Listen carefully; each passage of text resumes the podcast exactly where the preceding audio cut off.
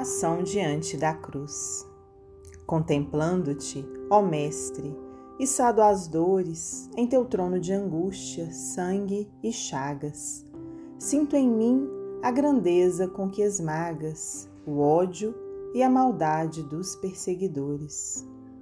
Ladeado por rudes malfeitores, ao vozerio de baldões e pragas, guardas no olhar a bênção com que afagas o coração dos pobres sofredores.